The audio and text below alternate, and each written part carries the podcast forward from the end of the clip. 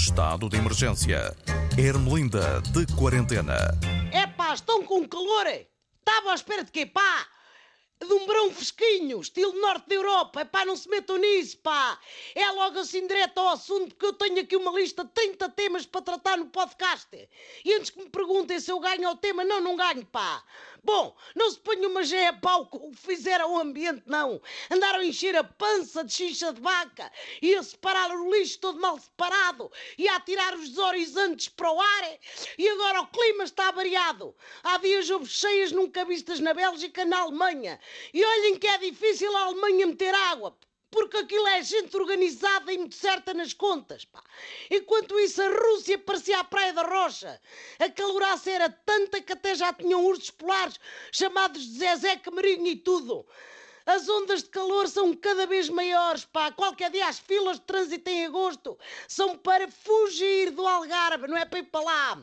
Aquela rapariga no Bita, a Greta Thunberg, já se meteu num barco e veio cá a Portugal avisar-nos. Como é que se atrevem? perguntava ela. Ficou zangada por o pessoal escangalhar o planeta todo, como aquele senhor escangalhou o clube de futebol, ou o outro, mais o outro, escangalharam os bancos, pá. Sabe o que é que eu acho? Eu digo-vos, também devia haver uma miúda de tranças a fazer banzé sobre as alterações do clima bancário. Uma que viesse caltar contra os negacionistas da corrupção, que são aqueles outros que vão às audições dizerem que não fizeram nada. Nem precisava de vir barco, pá. Vinha direta de avião. Depois não conseguia, era sair de Portugal. Este fim de semana ficou tudo retido no aeroporto de Lisboa, pá.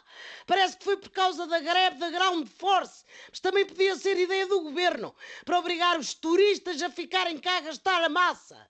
Aquilo parecia outra vez a final da Champions Jesus no Porto, mas com duty free nos perfumes e uísques e cafés a 5 euros nos terminais, pá. Bom, ao menos desta vez não houve histórias trágicas de pessoas retidas no CEF do aeroporto. Daquelas que parecem filmes de terror e que fazem com que o ministro Eduardo Cabrita vá para as televisões sacudir a água do capote. Se a argolada fosse modalidade olímpica, este homem, o Cabrita, trazia a medalha de ouro para Portugal, pá.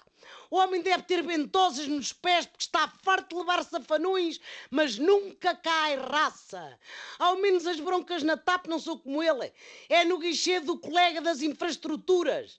A pandemia deixou a companhia aérea trucidada. Só se ouve falar de injeções.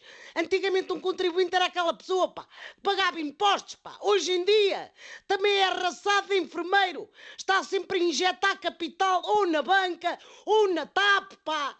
Oh, senhora Dona TAP, baixe um pouco a calça, se faz favor, para dar-lhe aqui uma injeção de capital. São só 300 milhões, se preocupe. Não dói, ou melhor, quer dizer, dói-me, mas dói-me é a mim, que sou contribuinte. Ai, e também sou eu que ponho o gelo e tomo o Benuron se isto causar tosse, febre e corrupção. Pode ser que as injeções abrandem, pá porque vamos ter eleições. São as autárquicas. Sabem como é que eu percebi isso? Eu digo-vos como é que percebi isso. Não é que venha nas notícias. É porque as rotundas estão cheias de cartazes e há entrevistas a candidatos também todos os dias. Tanto os que têm o apoio de Manel Luís Goxa, como os que não conseguiram convencer o apresentador. Olhem, tenho boas notícias. Foi anunciada a maior compra de comboios da história da CP. Mas não soltem já foguetes, a maior parte só chega em 2029. Uma pessoa agora está a negar e queixa-se de que o comboio está atrasado e a outra responde: Oh senhora, não me diga nada que eu estou aqui desde as 7 da manhã e dizem que o comboio só vem em 2029. Ai, bom, peguem na gaita, eu vou apanhar uma locomotiva e até para a semana.